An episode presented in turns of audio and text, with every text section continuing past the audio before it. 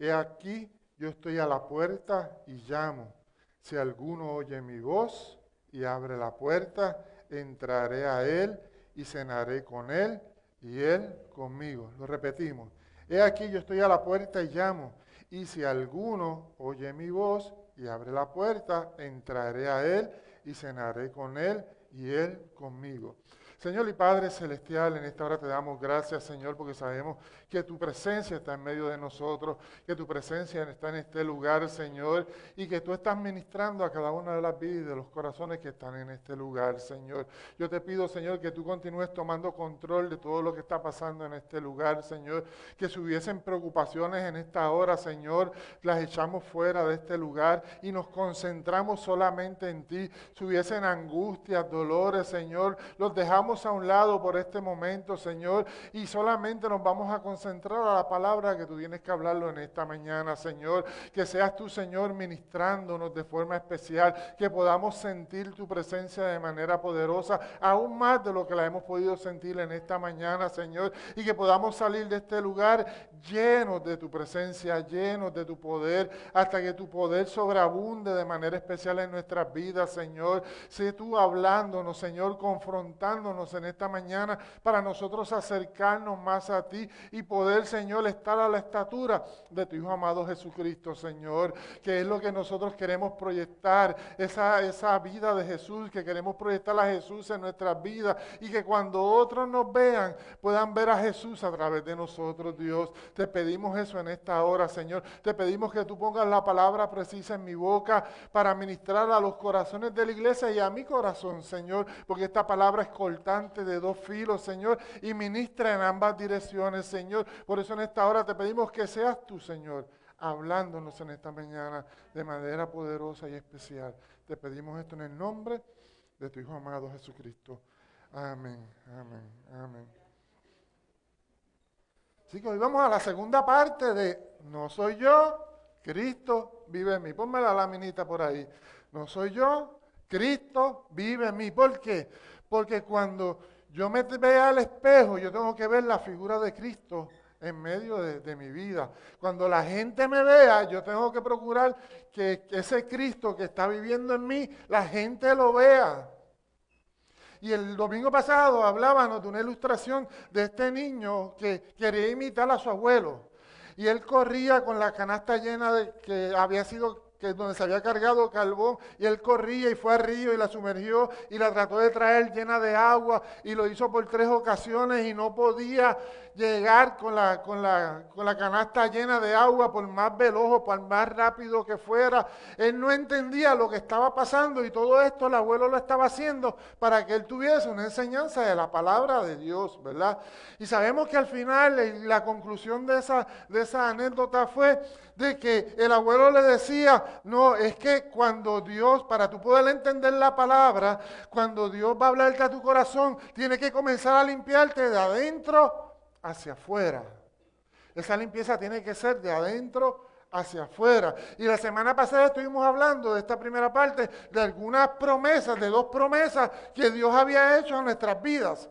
Que era la primera, ¿cuál era? Que enviaría a su Hijo. Y la segunda, que pondría de su espíritu en nuestras vidas.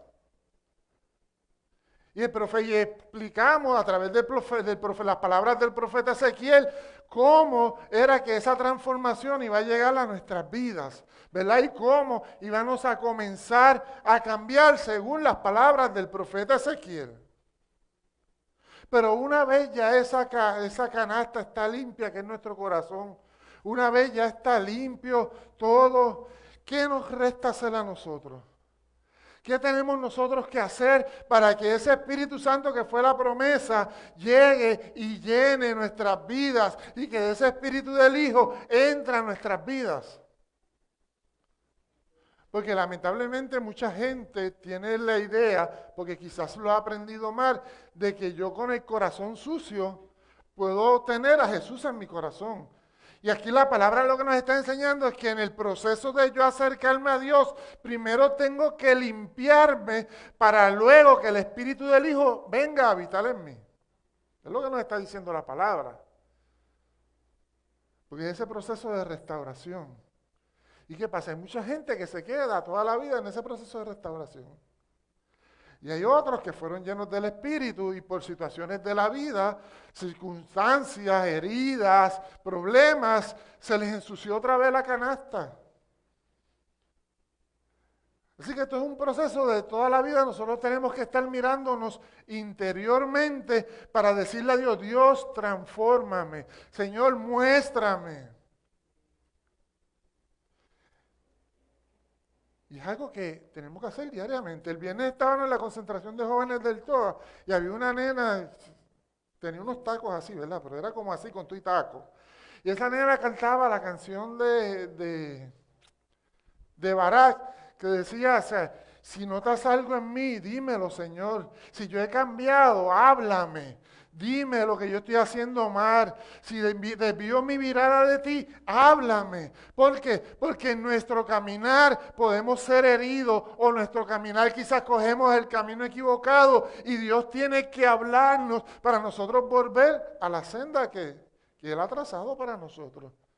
Así que yo no estoy hablando solamente hoy para los de afuera, estoy hablando también hoy para los de adentro, ¿verdad? De los que quieren tener esa identidad de Cristo, que cuando la gente lo vea, diga, ese es un hijo de Dios, que cuando el vecino lo vea, diga, ese es un hijo de Dios, con imperfecciones como somos todos, porque ninguno somos perfectos, con nuestras formas de ser, pero que Dios pueda revelarse a través de nosotros en todos los ámbitos que nosotros estamos viviendo.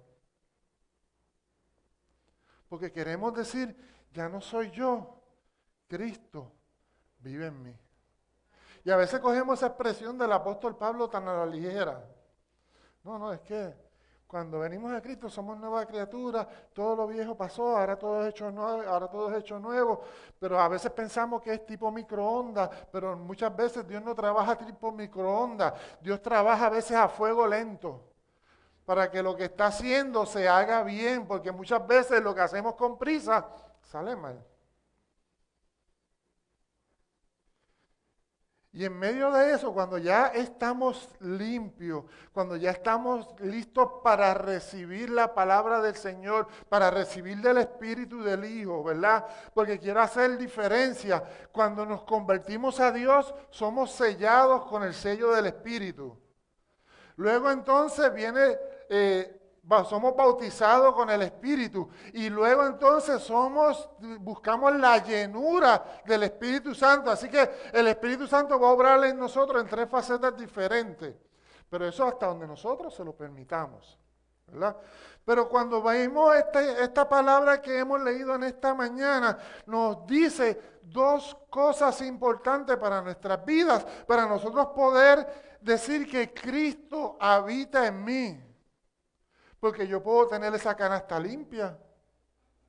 ¿Y qué hago? Es como si yo tuviese, abro esto, ¿verdad? Está abierto. La limpié, pero después de que la limpié, ¿qué yo hago?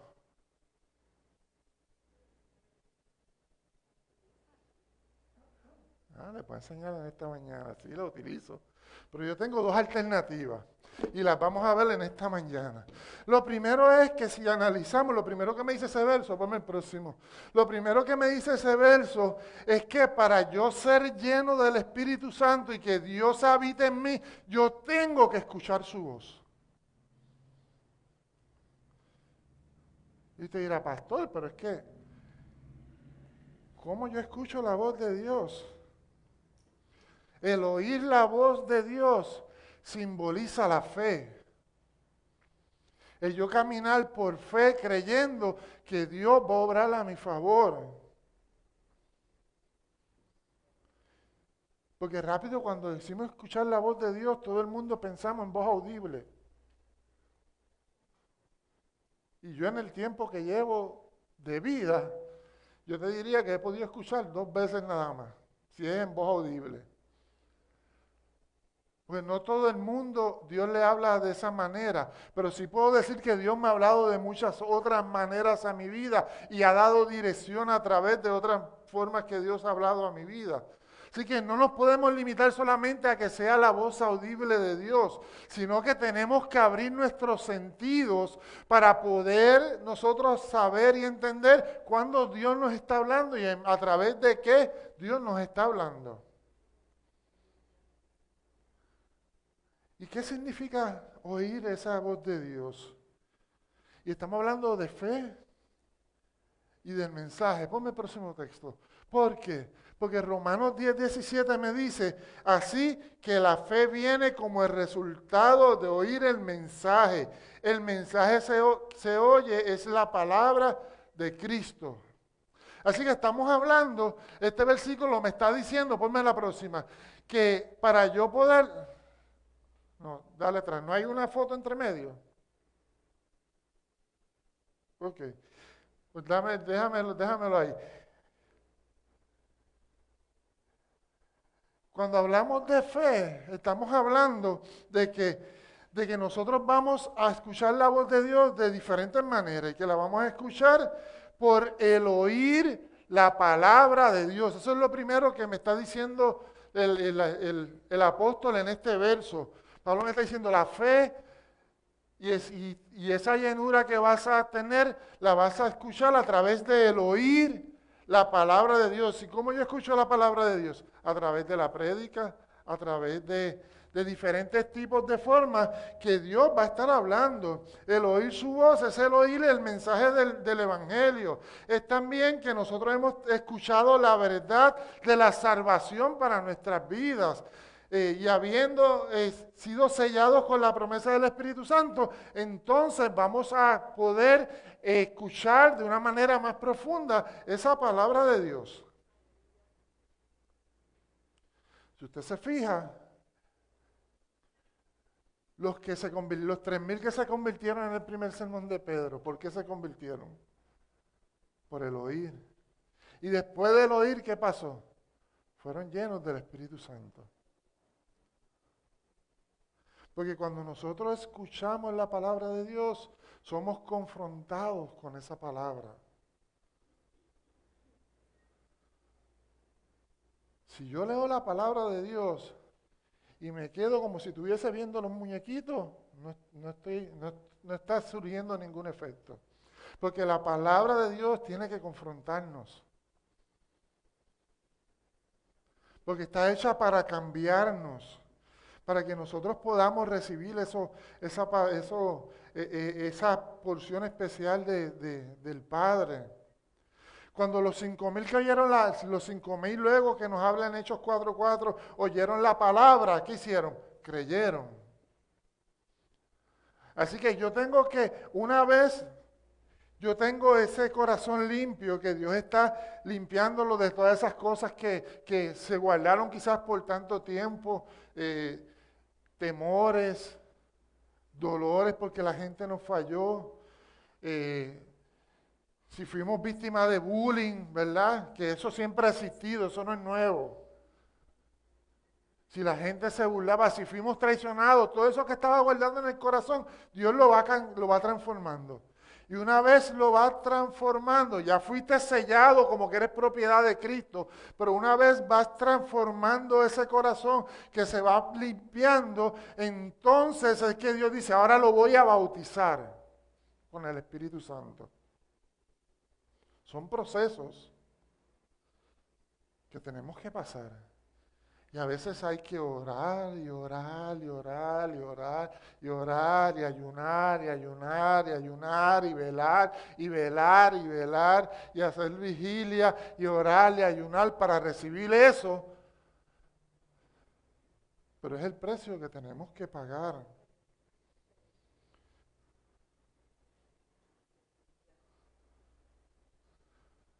Porque si si yo le digo ahora mismo a usted, así como está, desde hoy vas a vivir en la casa de aquí al lado. ¿Usted se va a mudar a esa casa de aquí al lado? Se ríen, ¿verdad que no? ¿Por qué? Porque no está habitable. Si usted entra, debe tener un olor y debe tener sucio por donde quiera. Y entonces a veces, ¿verdad? Y perdone que use una ilustración como esa, pero a veces nosotros pretendemos que Dios venga a habitar en mi corazón con un corazón como esa casa.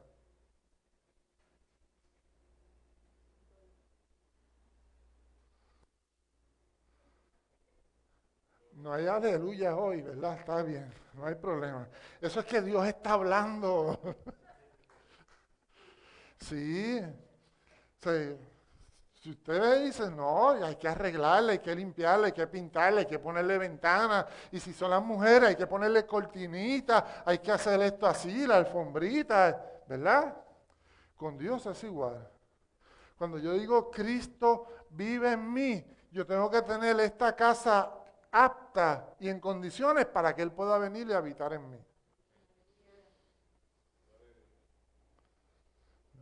¿cómo yo pongo esta casa apta? Escuchando al que sabe. Si yo voy a arreglar esa casa, ¿a quién yo voy a buscar? Al más chiquito de aquí. Vaya a donde Víctor, porque Víctor es el ingeniero, Víctor es el que sabe. Yo voy a Víctor, ¿qué yo tengo que hacer para poner en condiciones esa casa? Y Víctor me va a ir dando las instrucciones y me va a ir diciendo. A lo mejor me dice, hay que demolerla completa para volverla a hacer. Porque a veces Dios tiene que romper nuestro corazón completo para volverlo a hacer. Porque no hay forma de arreglarlo. Si no es que lo, lo, rompe. Y eso lo escuchamos y lo cantamos. Oh, alfarero. ¿Verdad? Y cuando hablamos, rompe mi vida, eso lo cantamos, pero realmente estamos dispuestos a que Dios lo haga. Pero ¿cómo yo sé cómo tengo que ir arreglando esto? Cuando yo escucho. Cuando yo escucho la voz de Dios. Cuando yo escucho que a través de su Espíritu Santo Él me redarguye. A través de lo que yo voy viendo.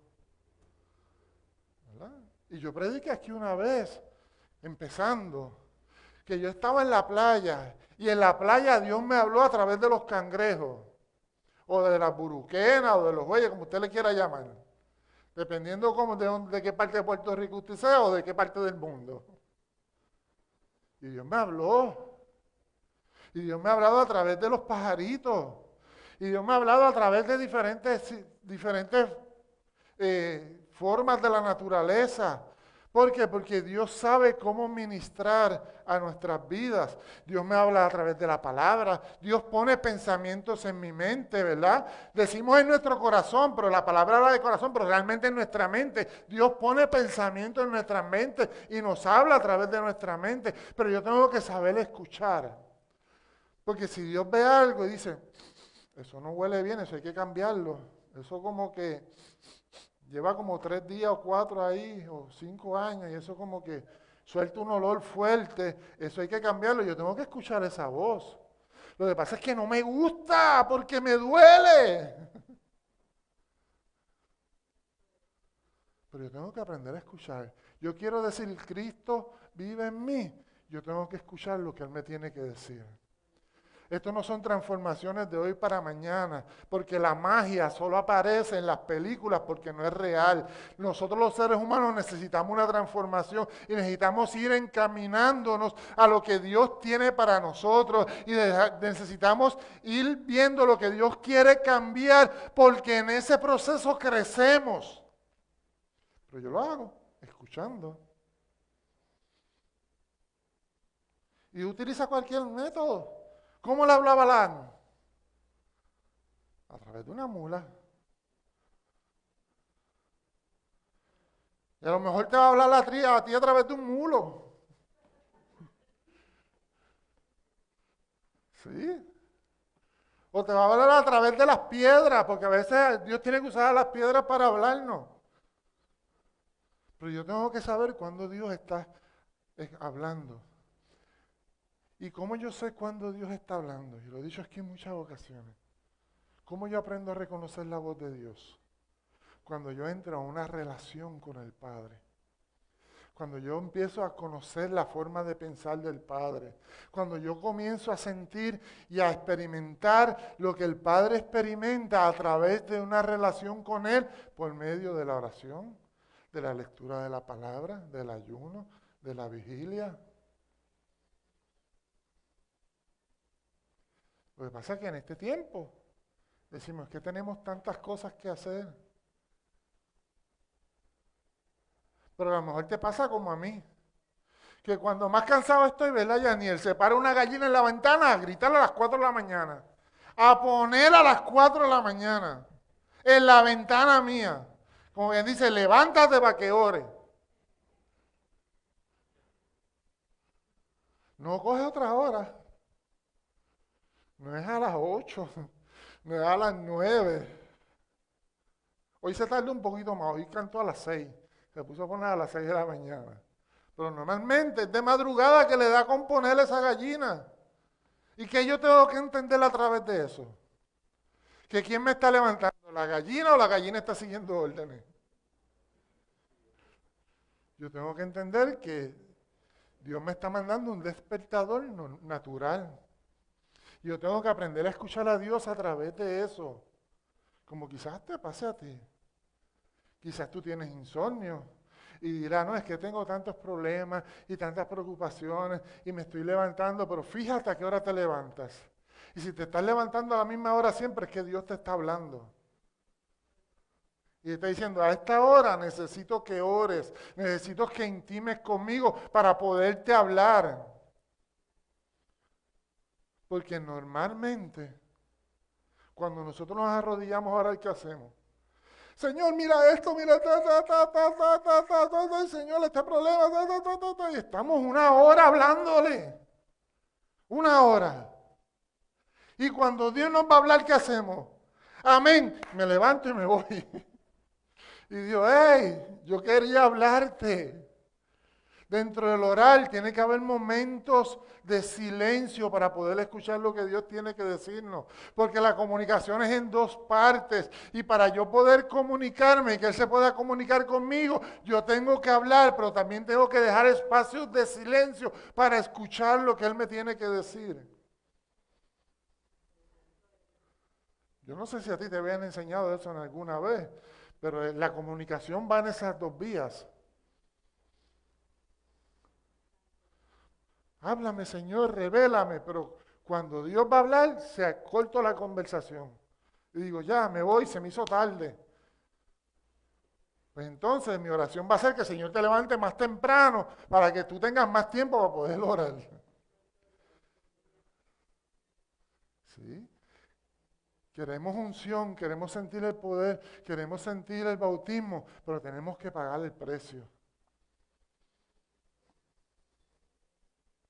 Así que a través de que nosotros escuchamos su palabra, cuando leemos la palabra, cuando nos sentamos en nuestra casa a leer y oramos antes de leerla para que el Señor ministra nuestras vidas, no es sentarme yo como leer una novela o las revistas de moda o de belleza. No, no, yo tengo que orar para que cuando yo ore, yo oro, para cuando yo lea esa palabra, que Dios pueda traer la revelación a mi vida y yo pueda escuchar la voz de Dios a través de lo que yo estoy leyendo.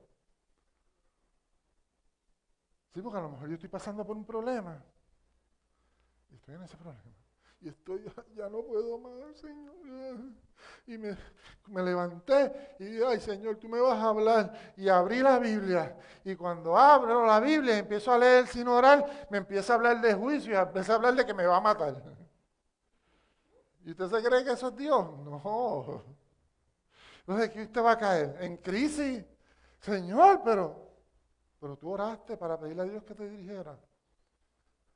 Porque yo he abierto la Biblia. Y donde la abro, ahí mismo Dios me ministra. Porque eso es parte de lo que Él hace. Pero yo tengo que saber cuándo es Dios que me está hablando. Porque imagínate que yo la abra, yo estoy atravesando un problema como ese, y que yo la abra cuando Judas se trepó en el palo y se ahorcó. Ahí no hay revelación. Yo tengo que saber cuando Dios está hablando a mi vida. Cuando yo, ¿Cómo yo escucho a través de la palabra? Cuando la estudiamos.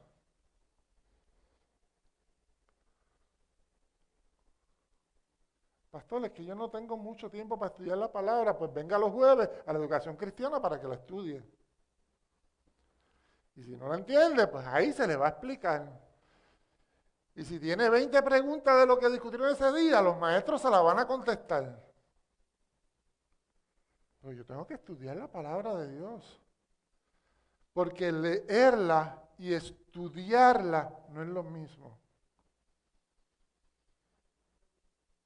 Porque yo la leo para mi edificación, pero yo la estudio para aprender más a fondo de lo que Dios quiere hablar a mi vida.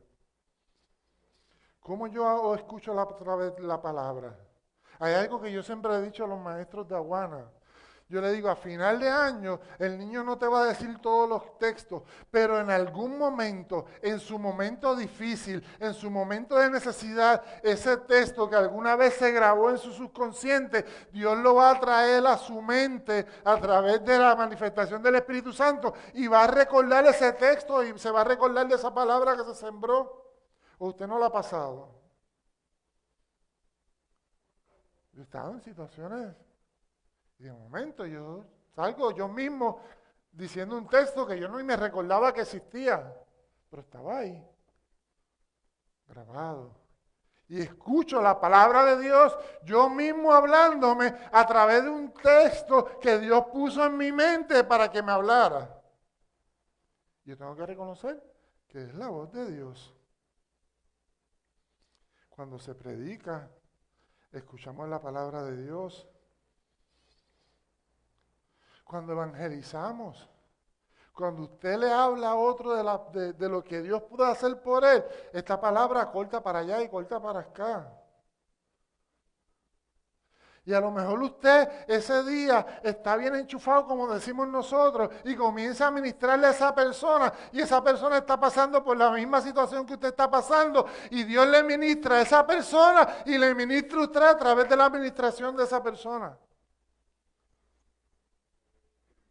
Pero tenemos que escuchar la voz de Dios. ¿Cómo podemos escuchar la voz de Dios? A, a través de su Espíritu Santo que nos ilumina. A través de un canto. Yo tuve una experiencia una vez en Utuado. Yo iba para Roncador de Utuado. Y el que sabe de Utuado y sabe dónde es Roncador, sabe que hay que roncar por allí para arriba un montón en lo que uno llega porque es lejos. Y a mí esos viajes largos me gustaban porque me daba tiempo en ese camino a poder enchufar, a conectarme con Dios. Y yo estoy escuchando una canción, un álbum completo, en este caso de Marcos Barrientos, estaba ahí. Y de momento esa canción, en, en medio de ese álbum, esa persona que estaba hablando ahí comenzó a ministrarme a mi vida. Y yo decía, esto no puede ser. Y comenzó a decir, a contestarme todas las preguntas que yo le tenía a Dios o que le estaba haciendo a Dios en ese camino. Estaba a través de esa canción contestándomela. Y decía, esto no puede ser. Otro día escuché el álbum completo y no escuché esas palabras. Volví a escuchar el álbum completo y no volví a escuchar esas palabras. Volví por tercera vez a escuchar el álbum completo y no escuché esa administración que tuve en ese camino a través de, esa, de, esa, de, de ese álbum. Entonces, ¿qué era Dios? Era Dios hablándome. Hasta el día de hoy no lo he vuelto a he escuchado ese álbum muchas veces y no he vuelto a escuchar esa administración que salió a través de esa música y de esas bocinas del carro, pero era Dios hablándome. Pero tú tienes que reconocer cuando Dios te está hablando. Y uno dirá, esto es cosa de loco, es que el Evangelio es de loco. Para el que no conoce, esto es locura. Pero Dios habla. Dios habla y Dios contesta. Y nosotros tenemos que buscar esa llenura de Él. Tenemos que buscar que ese Espíritu Santo con el que fuimos con ese espíritu que fuimos sellados, comienza a trabajar con nuestras vidas, comienza a trabajar con nuestros corazones, para que en ese oír la palabra de Dios, una vez mi corazón se va limpiando, lo podamos restaurar, porque Dios lo que quiere es restaurarnos.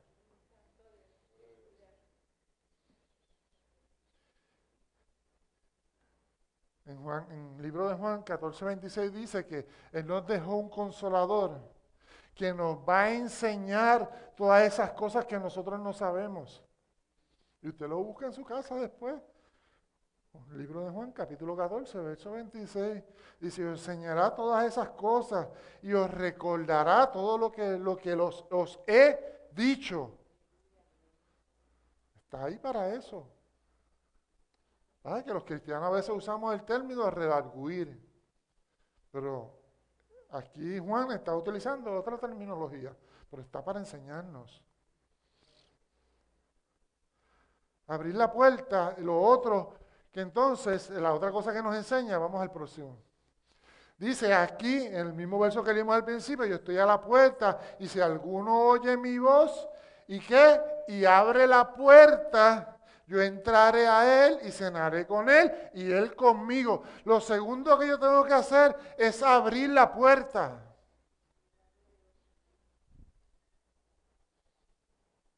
Dios va a llamar. Juan, Lochi,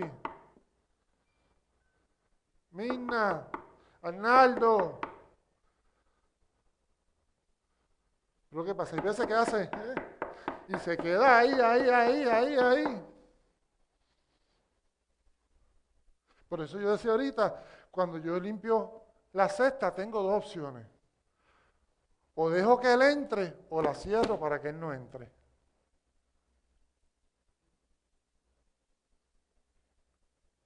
¿Qué usted va a hacer?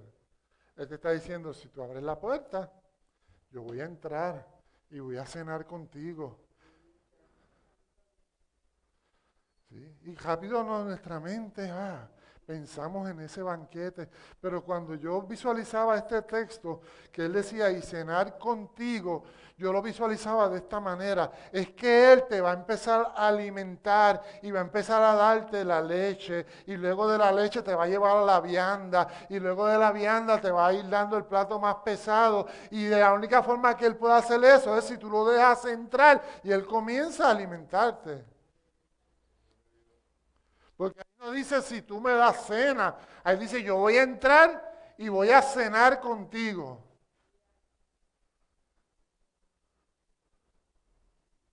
Porque yo voy a estar ahí. Y Él se va a encargar de que el menú de ese día sea lo que tú necesites. Y te va a llevar. ¿Y cómo yo abro la puerta? Yo creo que ahora sí está la foto, ¿verdad? Después de esa. Entonces, ¿cómo yo abro la puerta? Todavía. Ok. Mira lo que me dice Hebreos. Dice, cuando oigan hoy su voz, no endurezcan su corazón.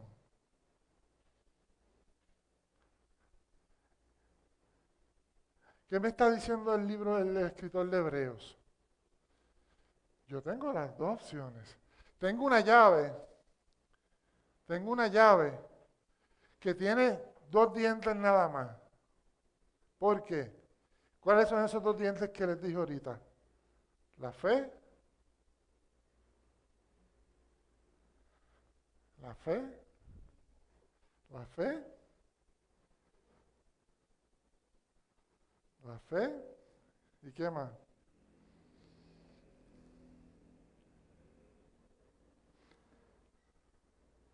Ah, se los va a dejar de asignación para que tengan que escuchar el mensaje otra vez.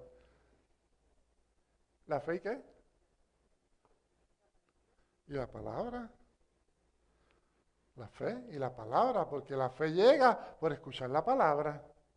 Así que esa, esa llave es la que va a abrir la puerta.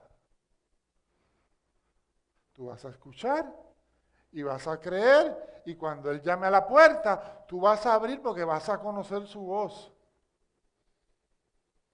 Y cuando el verso anterior decía, no endurezca en nuestro corazón, quiere decir, no me cierres la puerta. Porque hay gente que, que aún ya comenzando ese proceso de sanidad, como el diablo sabe que la, por cuál es nuestra debilidad, y sabe que quizás alguien te falló y eso te hirió, entonces, cuando tú comienzas ese proceso de sanidad, ese proceso de, que Dios vaya eh, restaurando tu corazón, de que vaya limpiando tu corazón, y entonces va a llegar alguien a la puerta y vas a tocar y si tú no sabes que viene de parte de Dios, le, va a abrir la, le vas a abrir la puerta, ¿verdad? Porque el enemigo eh, trata de engañarnos y nos va a herir y eso nos va a endurecer el corazón otra vez y vamos a cerrar la puerta. Esa es la importancia de nosotros poder escuchar la voz de Dios. Entonces tenemos que, que nosotros mantener y saber a quien nosotros dejamos entrar a nuestro corazón. Eso es lo más preciado. Yo estoy seguro y yo puedo asegurarle en este día que usted a su casa no deja entrar a cualquier persona. Yo estoy seguro de eso. Es más, yo estoy seguro que antes de salir para la iglesia hoy, usted le puso los tres candados y los dos cerrojos antes de salir. No la dejó abierta para que cualquiera viniera y entrara. ¿O me equivoco?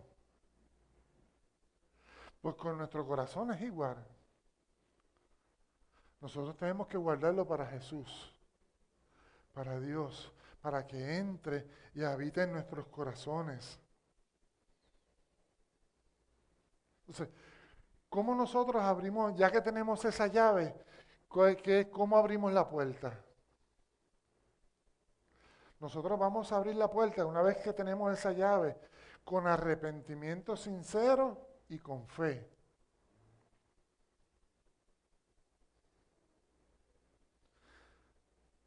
Abrir la puerta significa arrepentimiento que yo me arrepiento de lo malo que he hecho, que, que yo reconozco que necesito ayuda, que yo reconozco que estoy herido, que yo reconozco que necesito ese toque especial para sanar mi corazón, que yo reconozco que quizás por mucho tiempo me han dicho que yo no valgo nada y que eso ha destruido mi autoestima y yo reconozco que eso está mal en mí, que yo tengo que trabajar con eso, pero yo dejo que Dios trabaje con eso.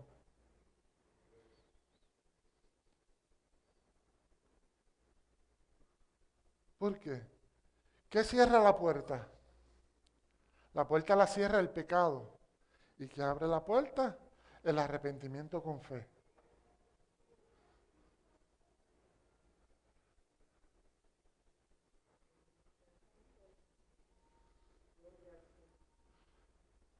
Me estoy dando a entender, ¿verdad? Es que lo veo así. Lo que cierra la puerta a que Dios entre en mi corazón es el pecado. Y lo que abre la puerta para que Dios entre en mi corazón es un arrepentimiento. Pero hay que saber diferenciar entre diferentes tipos de arrepentimiento. Porque no todos los arrepentimientos son iguales.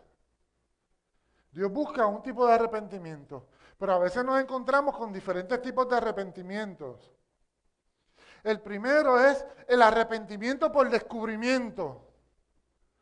¿Y usted sabe lo que es el arrepentimiento por descubrimiento? Cuando alguien nos descubre el pecado y nos lo dice y nosotros no tenemos ninguna otra alternativa más que decir, está bien, levanto las manos, lo hice, pero no me arrepiento.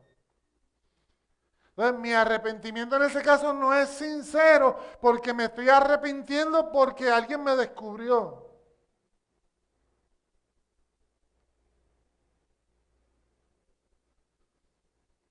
Estamos siendo obligados a confesar que hemos fallado. Y eso no es lo que busca Dios. Dios no te obliga a confesar cómo tú has fallado. Él espera que tú lo hagas voluntariamente. Así que está ese primer arrepentimiento, que es por descubrimiento. Nuestro corazón realmente, realmente, bajo este arrepentimiento, no está completamente arrepentido. Lo estoy haciendo porque me cogieron. Fallé, me deslicé, me caí y como me descubrieron, ok, es verdad, me arrepiento, lo hice mal. Pero lo estoy haciendo porque me descubrieron, no porque hubo ese redarguir, ese dentro de mí que me inquietaba y no me dejaba vivir y yo, yo tenía que confesarlo porque era algo que yo sabía que había hecho mal. No. Ese es el primer arrepentimiento. Hay otro tipo de arrepentimiento Y este lo practica mucha gente por ahí también. El arrepentimiento para sí mismo. ¿Y qué es el arrepentimiento para sí mismo? Es resignarnos nosotros mismos a decir, ah, he cometido muchos errores y yo los he pagado. Pero hasta ahí queda. No sentimos nada de necesidad de presentarlos ante Dios o dar cuenta por lo que nosotros hemos hecho. Yo he escuchado mucha gente que ha dicho, ah, no, yo pequé, ok, me arrepentí, ok. Pero ¿sabes el problema de este tipo de arrepentimiento? Que yo lo puedo hacer una costumbre. Caigo, me arrepiento para mí mismo y sigo y yo mismo me voy engañando. Me voy engañando creyendo que me estoy arrepentimiento, arrepentiendo. ¿Y qué pasa? Al final, ¿qué pasa? Que yo en ese juego de que me arrepiento, vuelvo y peco, me arrepiento, vuelvo y peco, va a llegar el momento que entonces alguien lo va a descubrir. Porque nada queda oculto, todo sale a la luz. Y entonces de ese arrepentimiento en sí mismo voy a caer en el arrepentimiento de que me descubrieron. Pero eso no es lo que Dios quiere para ti. Dios quiere para ti este tercer arrepentimiento, que es el arrepentimiento verdadero, el arrepentimiento donde nosotros nos sentimos responsables ante Dios por todos los actos que hemos hecho y los presentamos delante de Él, reconociendo que ha sido nuestra culpa y dándole cuentas a Él por esas cosas malas que nosotros hemos hecho. Y eso no es fácil, reconocer que yo me equivoqué, que yo caí. ¿Sabes por qué? Porque lo primero que, la gente piensa cuando, cuando sabe que falló, pues cualquiera puede fallar, cualquiera puede pecar en algún momento, somos humanos. Eso no es que el pastor te está dando licencia para que lo haga, no, el pastor no te está dando licencia para que peques y te arrepientas, pero es algo que puede pasar. Bueno, nosotros tenemos que decir, oh, me estoy arrepintiendo realmente. Estoy siendo real por eso que, yo he hecho. Y yo te voy a dar unos ejemplos de gente de la Biblia que se arrepintió de verdad. Y el primero es mi personaje favorito de la Biblia. Y es David. David fue un hombre que cometió 40 errores. David fue un hombre que, que, que que erró muchas veces. Pero ¿cómo la Biblia lo identifica? Como amigo de Dios, como un hombre, como un hombre eh, conforme al corazón de Dios. Esa es la palabra que estaba buscando, conforme al corazón de Dios. ¿Sabes por qué? Porque David sabía reconocer que lo había hecho mal y no se iba a pedir disculpas ante el pueblo, no, no, él se iba y se inclinaba ante Dios y pedía perdón ante Dios y se postraba ante Dios y decía, Señor, yo sé que yo he pecado. Y bien lo dice en el Salmo 51, verso 4, dice, contra ti, solo contra ti he pecado, he hecho lo malo delante de tus ojos, quedará demostrado que tienes razón en lo que tú dices y que el juicio contra mí es justo. ¿Sabes qué? David está diciendo estas palabras después de que él ha sido confrontado y él se ha reconocido de que había pecado con Besabé y que había pecado porque había mandado a matar al esposo de ella. Y David reconoce que ha pecado no contra el pueblo, no contra la familia de ella, no por lo que la gente dijera, sino porque él sabía que Dios había depositado una confianza en él y que él era ejemplo y que había pecado contra Dios con lo que él había hecho. Él lo reconoce. Y hay ocasiones que la Biblia me registra que David se vistió de silicio y que se tiró a llorar, y que se tiró a llorar, y que se tiró a pedirle perdón a Dios por lo que había hecho, y que una vez eh, eh, estuvo ahí tiempo y tiempo, y lo podemos ver cuando estaba orando porque su bebé estaba enfermo.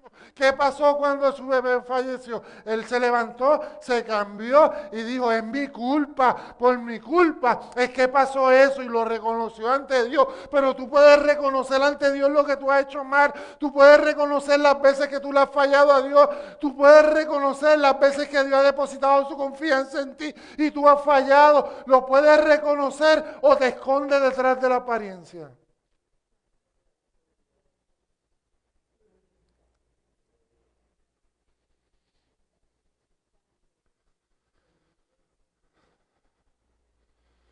Tenemos otro que te voy a hablar de otro que la gente le da duro también. Y lo utilizan a beneficio de ellos cuando le conviene. Y cuando no les conviene, le da duro. Y ese lo encontramos en Lucas 15, 21 y hablamos del hijo pródigo. El hijo pródigo, ¿qué hizo? Ah, yo quiero la herencia, yo quiero que me des todo lo que corresponde, yo quiero todo lo que me toca. Y me voy y voy a gozar de la vida. Y voy a gozar de los placeres. Y voy a gastar el dinero que no me, que no, que no me sudé, el que tú sudaste, papi, el que tú te mataste trabajando, que me ibas a dar, que me vas a dar la herencia, ese es el que yo lo quiero ahora para gastártelo. Y me dice que se fue. Ah, porque cuando hay mucho dinero están los amigos. Y si hablamos en Puerto Rico, ¿verdad? Y me perdonan el lenguaje, que quizás esto es para los hombres, cuando hay mucho dinero y no estamos en los caminos de Dios, las mujeres llueven. ¿Sí? Y tú los ves, ah, sacando pecho, ah, y todas las semanas se retratan y lo ponen en Facebook con una diferente, porque hay dinero. Pero a la vez que el dinero se acaba, ¿qué pasa? ¿Realmente era amor? ¿O te buscaban por lo que tenías? Como le pasó al hijo pródigo. Y el hijo pródigo tocó fondo. Porque a veces tenemos que tocar fondo para reconocer que lo que teníamos era mejor que lo que tenemos ahora y lo despreciamos y tocó fondo. ¿Sabes por qué? Porque el hijo pródigo tenía que madurar en el camino.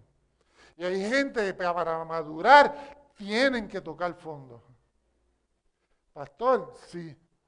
Hay gente que para madurar tienen que tocar fondo. Hay gente que para cambiar tienen que tocar fondo. Pastor, eso suena duro, pero es la realidad. Y yo te tengo que hablar las realidades. Yo no te puedo hablar de un mundo mágico de Disney aquí, ni que todo es color de rosa. Yo tengo que hablar las realidades para que tú puedas entender que en la iglesia no vemos personas perfectas y que va a haber gente que van a tocar el fondo y que nosotros no los podemos destruir. Tenemos que ayudarlos a levantar y tenemos que darle la mano. Si esa no es tu experiencia, gloria a Dios, si tú aprendiste antes de llegar al fondo, pero hay gente que va a tocar el fondo para que Dios la pueda levantar, como el hijo pródigo. Pero qué bueno que en medio de esos cerdos y de esas algarrobas, que yo he intentado probarlas, pero de verdad no tengo el valor para probarlas. Y los que la han comido dicen que saben dulce, pero realmente no me da el valor para probarlas. Y el día que la pruebe, la pastora me tiene que dar un beso después.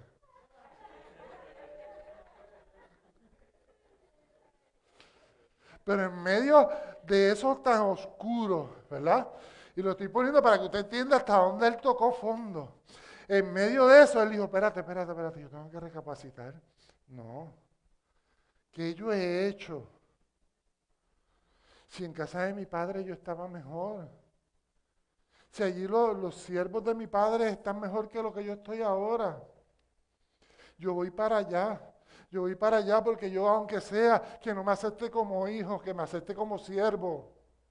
Y me dice ese verso 23 que cuando él se presenta eh, ante su padre, le dijo, le dijo, le dijo el hijo, padre, he pecado contra el cielo y contra ti. Está reconociendo que lo hizo mal y esta vez lo está haciendo público, pero está reconociendo que no solamente contra el padre, sino contra el cielo, porque la palabra me dice, honra a tu padre y a tu madre.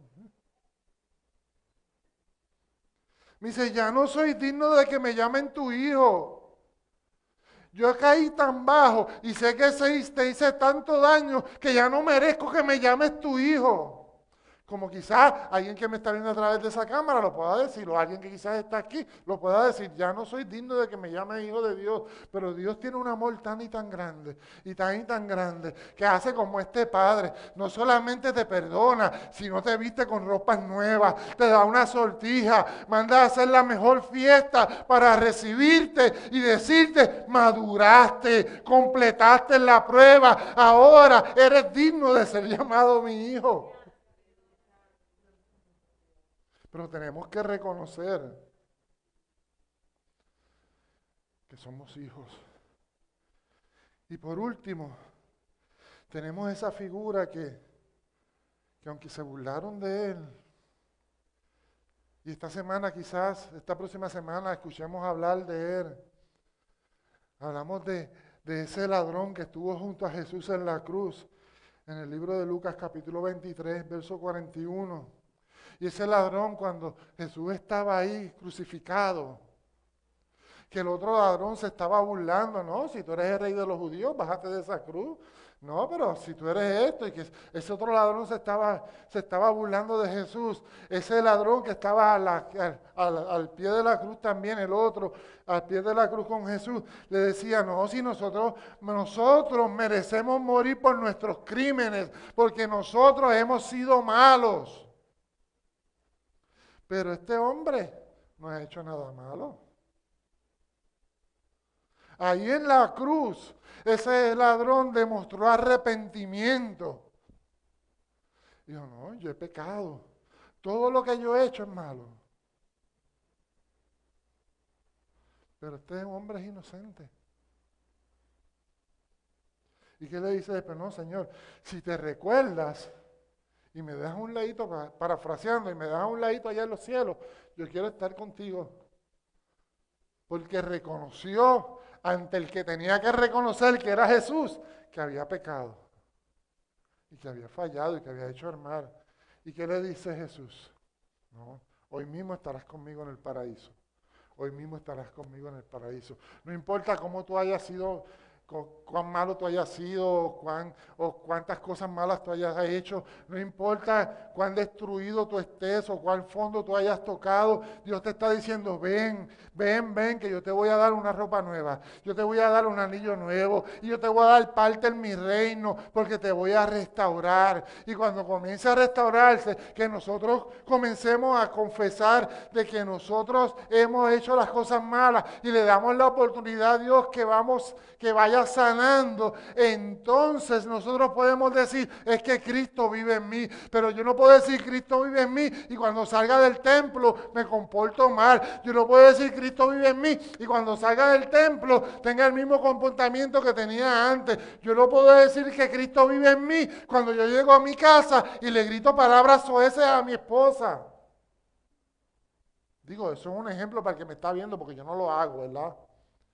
Porque yo sé que aquí nadie va a pensar eso. Pero para el que me está viendo a través de esa cámara, por si acaso, déjame aclarar. Tiene que haber un cambio. Cuando Cristo llega a nuestras vidas, tiene que haber un cambio. Si Cristo entra a tu vida, tiene que haber un cambio.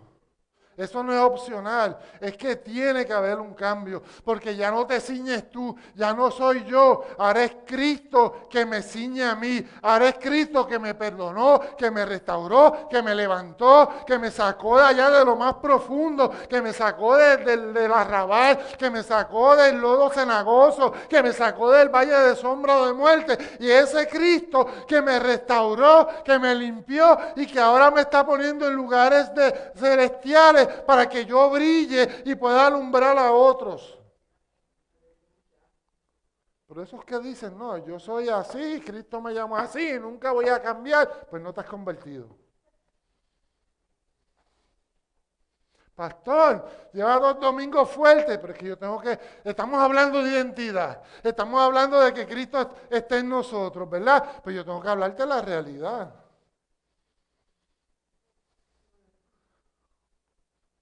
Si tú, chocas con Dios, tiene que haber un cambio en tu vida. Es más, si tú te enchismaste porque saliste de ahí, el pastor no te saludó, tienes que venir al altar a convertirte. Sí, porque significa que todavía Dios no ha hecho la obra en ti. Ay, pastor, eso está, pero es la realidad.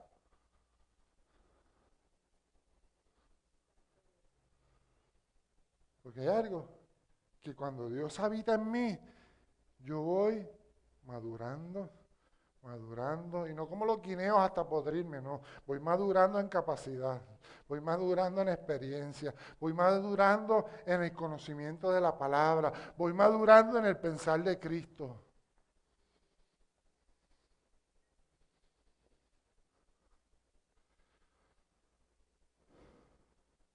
Así que cuando nosotros entendemos y confesamos que hemos sido pecadores y entendemos que Jesús murió en la cruz, que resucitó al tercer día para darnos vida, eso va a comenzar a hacer un cambio en nuestras vidas. Y vamos a empezar a ver ese cambio en nuestras vidas. Cuando abrimos nuestro corazón para confesar lo que hemos hecho y lo hacemos delante de Dios y nos compungimos y lloramos y nos derretimos y nos rompemos delante de Dios, Dios va a honrar eso y te va a levantar. Y más en este tiempo, donde ya estamos ya a punto de celebrar la Semana Mayor. La semana donde mucha gente, por esta semana nada más, son tocados. Pero esa no es la idea. La, semana, la idea es que sí, tú seas tocado en esta semana, pero eso que Dios habló esta semana a tu vida, tú lo sigas la otra, la otra, la otra, la otra, y que te puedas acercar a Cristo.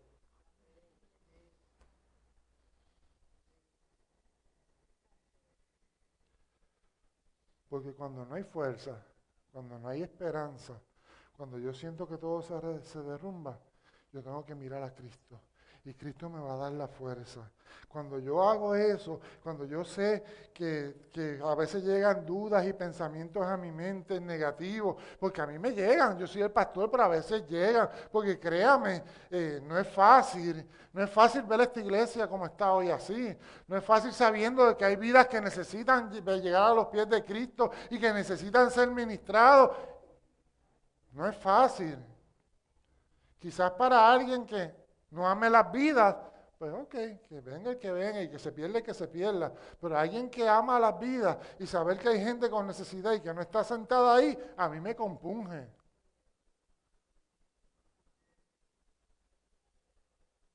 Yo no sé a usted, pero si Cristo habita en usted, a usted también le debe compungir. Usted también se debe desvelar como el pastor por esa gente que no está ahí sentada.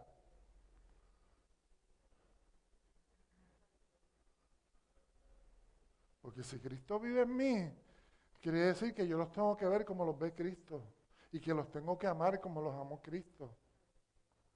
Porque cuando yo logro eso, cuando yo logro entender eso, ponme la próxima. Entonces, es que es algo maravilloso que ha sucedido en nosotros y que podemos decir que mi identidad está en Cristo porque ya pienso como Cristo, ya no veo la gente como un problema, ya no veo mis problemas como algo que va a acabar el mundo, sino como un proceso que yo voy a pasar y que Dios me va a ayudar a pasar. Ya no veo las cosas de como las veía antes, ahora las veo diferentes porque he validado mi identidad en la identidad que vale, que es la del Hijo de Dios, en la del Dios que nos sana, en la del Dios que nos fortalece, en la del Dios que promete y cumple, en la identidad en la del Dios que nos da el valor que nosotros merecemos.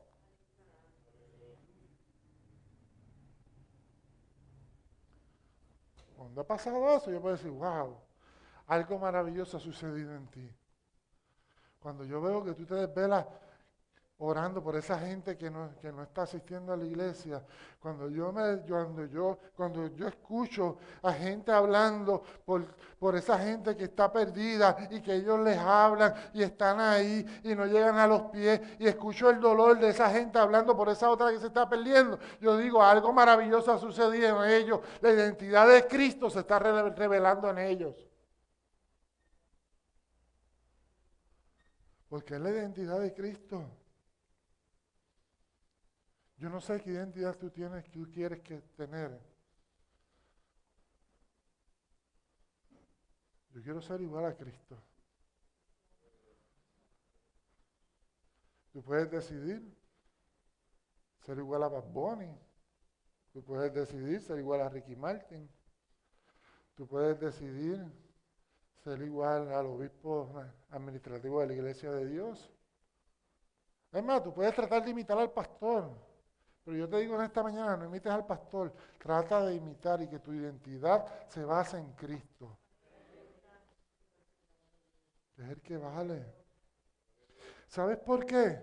Porque cuando Dios habita en tu corazón, y culmino con esto, cuando Dios habita en tu corazón, hay dos cosas que pasan. Colosenses 1.26 me enseña que Dios, cuando Dios habita en nuestro corazón, Dios nos quiere dar a conocer sus riquezas en gloria.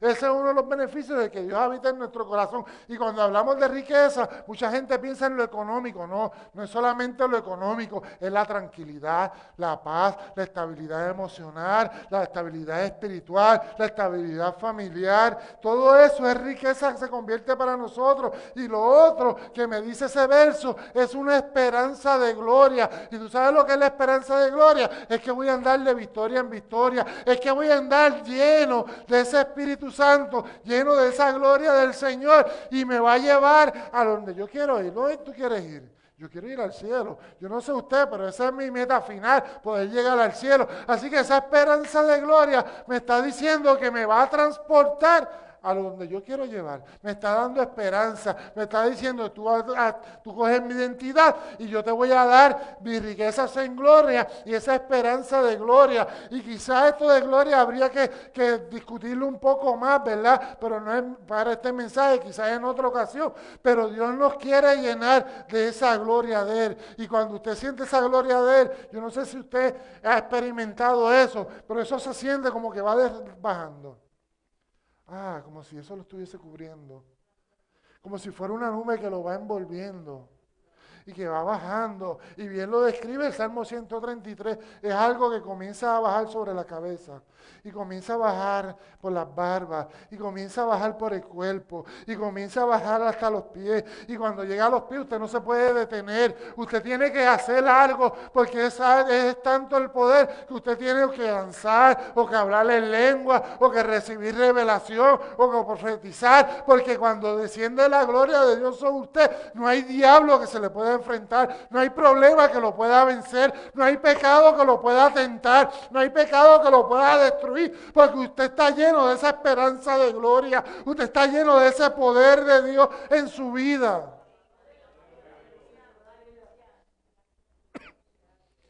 Así que en esta mañana, mientras el ministerio de adoración va cantando, yo te invito a que tú reflexiones. A que tú digas, Señor, yo sé que mi vida no ha sido difícil, no ha sido fácil, ha sido difícil. Quizás he vivido el rechazo, quizás he estado en la pobreza, quizás estoy ahora en lo más, en lo más hondo, he tocado fondo. Quizás estoy en ese proceso de restauración, pero necesito escuchar tu voz. Yo te invito a que si tú quieres, si tú estás atravesando por cualquiera de estas circunstancias y tú quieres hablar con Dios, porque el poder no es del pastor, que tú pases al altar y tú puedas hablar con Dios y decirle a Dios, Dios, yo necesito que tú me restaures, yo necesito poder abrir esa puerta y que tú entres a cenar conmigo, que tú entres a estar conmigo, que tú entres y habites y te quedes conmigo, Señor, y que me ayudes a poner esta casa completamente habitable para que tú te quedes morando en ella. Así que cantamos. Santo eres Dios. Gloria a Jesús.